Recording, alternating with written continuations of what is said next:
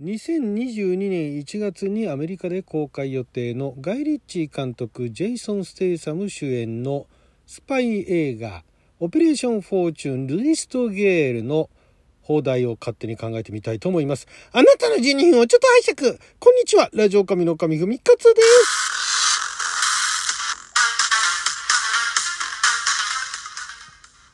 今日は2021年12月10日金曜日6曜は大安でございます、えー、毎週金曜日は日本公開前の日本で公開するかどうかもわからない洋画の放題を勝手に考える洋画の放題考えますのコーナーをお届けしておりますが今回放題を考えるのがあ2022年1月21日にアメリカで公開予定のスパイ映画。まあこれスパイ映画っていうふうに紹介してるところもあればえー、ドラマ映画と言ってるところもあるんですけれども予告を見る限りではちょっとコメディ要素は入ってるんじゃないかなと。いう感じの、まあ、アクションもありのスパイ映画ですね。スパイそうですね。スパイ映画ですね。の、えー、オペレーションフォーチュン、えー、その後あのフランス語で ruse de guerre。これね、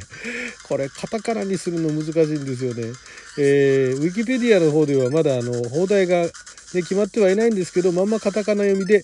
ルセドゲールっていうふうにね書かれてますけれどもこちらがですねあのー、まあ、ガイ・リッチ監督ジェイソン・ステイサムジェイソン・ステイサムも、えー、共同脚本監督をされるそうなんですが、まあ、あのこの2人のコンビっていうのは古くはあれですねあのー、なんだっけ、えー、ガイ・リッチ監督のあの有名なスナッチか。スナッチあたりからですね。スナッチあたりからあコンビを、ね、組んでるってわけじゃないんだけども、まあ、コンビでね、えー、ガイ・リッチ監督ジェイソン・ステイサム主演っていうところで最近だとねキャッシュトラックっていう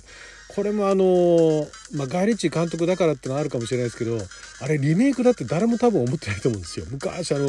結構前にねあったあんなアクション満載の映画じゃない。作品がガイ・リッチ監督の手にかかるとまああのシャーロック・ホームズなんかもそうでしたからね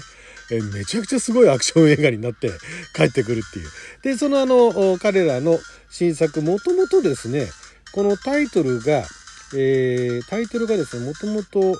なんだっけな、ファイブアイズっていうタイトルだったんですね。でそのファイブアイズっていうのが、まあ、架空のあの組織で、えー、世界の、まあ、いろんなあの5カ国の諜報機関が機密情報共有同盟ファイブアイズっていうのを組んでいてで、まあ、そこでその「ファイブアイズっていうタイトルの予定だったんですけども、まあ、最終的には「オペレーション・フォーチュン」でこの「オペレーション・フォーチュン」っていうのは、まあ、あのこの、えー、メインでねその活躍するエージェント。でもともと MI6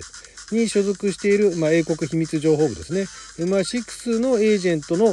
ーソン・フォーチュン、まあ、あのジェイソン・ステイサムが演じるオーソン・フォーチュンがあこなすミッションということで、まあ、あのオペレーション・フォーチュンと。で、えー、 ruse de ruse de guerre っていうこのフランス語なんですが、まあ、これあのそのまま直訳すると軍略だとかね、えー、まあ、戦争の策略みたいなそういう意味合いで、えー、古くから使われているそのフランス語のこのフレーズっていうのが、えー、他の国でも英語圏でも、まあ、あの軍略みたいなね、え軍の策略分かりやすく言えばねトロイの木馬みたいなもんですよ。あのおとり捜査じゃないけれどもなんかあの相手に偽の情報みたいなものを渡して安心させてその中で、え、まあ、いろいろあの情報をね、えー、相手の情報とかを秘密とかをその探っていくみたいなそういうようなあまああの軍事の策略をフーズとゲーっていうらしいんですけれども、まあ、オペレーションフォーチュン ruse de guerre ちょっとフランス語の発音難しいんでねうまく言えませんけれどもで、この作品は、えー、ジェイソン・ステイサム演じるオーソン・フォーチュンが、あえー、まあ、非常にあの危険なね、兵器技術の販売ルートを阻止するミッションに、えー、挑むスパイスリラーだそうですね。なんか予告見るとね、そのスリラー、まあでもスリラーっていうのは、ドキドキハラハラすればもう全部スリラー映画ですから、コメディ要素があってもスリラー映画だって言われればそれまでなんですけどね。で、その、もともと MI6 のエージェントなんですけども、そのファイブアイズっていうね、5カ国の諜報機関による機密情報共有同盟に雇われて、えー、CIA の技術者とタッグを組んで、えーまあ、その億万長者の武器商人に迫ると。で、まあ、予告でもあのそこら辺のところあの触れてますけれどもなんかあの武器商人武器商人なのかな？が、えーまあ、そのある俳優のこれ、え、ファンなのかな？ちょちょっとそこまでよくわかんないですけどもその実在の俳優まあだからその映画の中ですけども映画の中のその映画の俳優をうまく利用して、えー、こっちのあのスパイの方に、ね、スパイさせる方に巻き込んでで、えー、相手の組織に潜入していくと。でそのジェイソン・ステイサムはその俳優のマネージャー役だと。マネジメントする役だと。エージェントかな？ですよね、えー、の役役として潜入捜査をしていくっていう、えー、映画なようなんですけれどもこれね、まあ、あのまあ、今現在日本でももう終わっちゃったからキャッシュトラックねキャッシュトラックの人気にもよるかもしれないですけれどもまあガイ・リッチー監督とジェイソン・ステイサムっていう組み合わせだったら、まあ、まず劇場で公開するんじゃないかと思うんですけどね。で海外でもアメリカでそのまず2022年の1月公開なんで実際その評判については公開してからでないと、まあ、何とも言えないと思うんですけれどもまあでも配給制作がミラマックスだし、えー、配給が STX フィルムだし、えー、そこら辺日本で公開する可能性っていうのはかなり高いんじゃないかなと。で、えー、まあ、ガイ・リッチジェイソン・ステイサムだけではなく他にもまずあのヒュー・グラントがですねもう今今じゃあの一頃ねあの安男の役をやらせりゃ右に出る者はいないと言われたヒュー・グラントが気づけばなんかあの、えー、武器商人のねなんか武器商人っぽいキャラクターをやってましたけれども武器商人なのかな？あれ予告でちょっと詳しく分からなかったですけども。で、えー、あとオーブリープラザですね。オーブリープラザが多分これ CIA のエージェントの役なんですよね。オーブリープラザさんねかなりもうあの私最初にあの見かけた頃はなんかあの B 級のあのコメディのいわゆるあの劇場公開もされないあのミニフィルムみたいなね短編映画だとかあとはネットに公開されるみたいな私好きだったのがねあれタイトル忘れったな「スター・ウォーズ」のパロディみたいなので で恋愛姫みたいな役回りなんだけれどもその捉えたその帝国軍側っぽいのがその彼女と尋問するんでドキドキしちゃってみたいな。なんかそういうあのすっごい面白いあの短編に出てたのがすごい印象に残ってて。で彼女その後ももともとねあのコメディアンとして、えー、キャリアをスタートさせてるんですね。で、えー、スコット・ピルグリム VS 邪悪な元彼軍団ですとか私大好きな作品ですけども。ですとかあと彼女が出てるので結構好きなのがえっ、ー、とねこれがねこれもねまだあんまりあの話題にはなっていないんですけども。あチャイルドプレイじゃないですね。チャイルドプレイでも話題になりましたがであと、えー、予告見てねこれは見たいなと思ったのがイングリッドネットストーカーの女っていうね。これも一見なんかホラーっぽいホラーっていうか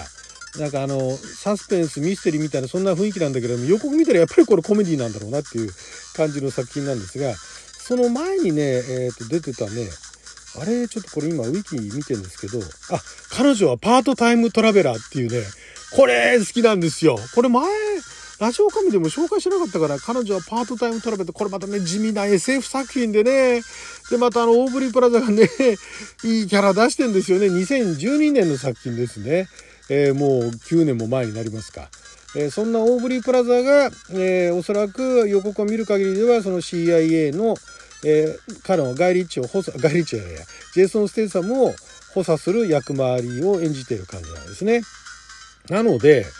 でまあもうあの初っ端から結構もう映画の嘘みたいなねそんなにエージェントバンバン人殺すかいなっていうぐらいえー、いろんなあの人をねバンバン撃っちゃってもうキャッシュトラックの延長線上みたいな感じで、えー、倒しちゃってるとこから始まってもうそこら辺から、まあ、この作品はこういう作品ですよと。でスパイもののちょっとなんかあの派手なスパイものですよみたいな感じをもう見せてるんで、ね、リアリティを追求するっていうよりかはそういうもうエンタメとして見に行くのが正解だと思います。もう日本で公開されるの前提でお話ししてますけれども。はい。ということで、えー、もしこの作品、日本で公開されるとしたら、まあ、まず、8割方オペレーションフォーチュンというタイトルになるとは思うんですけれども、これね、まあ、ルース、ルースト・グレイルっていうね、戦争の策略っていうあたりをうまく紐づけて、なおかつ硬すぎない、ね、えー、まあ、騙されちゃって、騙されてリビエラみたいな昔ありましたけども、そんな感じでね騙し騙され。うーんトロイの木馬じゃないな。うーんなんだろうな。えー、エージェントエージェント。うんどうでしょうね。ちょっと お話の潜入捜査。えー、なんだろうな。マネージャーはマネージャーはスパイみたいな、うん、ちょっと弱いな。映画だから映画俳優の役として、え潜入捜査するわけじゃなくて映画俳優のマネージャーエージェントとして、えついていくっていう体で潜入捜査するわけなんでこれなかなか難しいですよね。うーん幸運のうん幸運の捜査官でもねえな。潜入捜査。潜入捜査かな。なんとかね潜入捜査モグリの モグリの捜査官じゃないですよね。モグリのったら、ね、偽物のってなっちゃいますからね。潜入、潜入捜査官、フォーチュン。うーん。ラッキー、運でね、結構ね、運任せなところもあるらしいんですよ。幸運の潜入捜査官。うわ、なんかつまんねえな。幸運の潜入捜査官。潜入捜査官の幸せ。違うななんだろうなうーん、内緒の、内緒の、ああ、エージェントは、エージェントは、幸、幸運なスパイ。幸運なスパイどうでしょう幸運なスパイあたりで、うわ、なんかちょっと地味だな。うん、幸運なスパイじゃ誰にも、誰も見に行かなさそうですね。幸運なスパイ、フォーチュン。そんな感じでいかがでしょうかね。はい、ということで12分間の貴重なお時間いただきありがとうございました。それじゃあまた。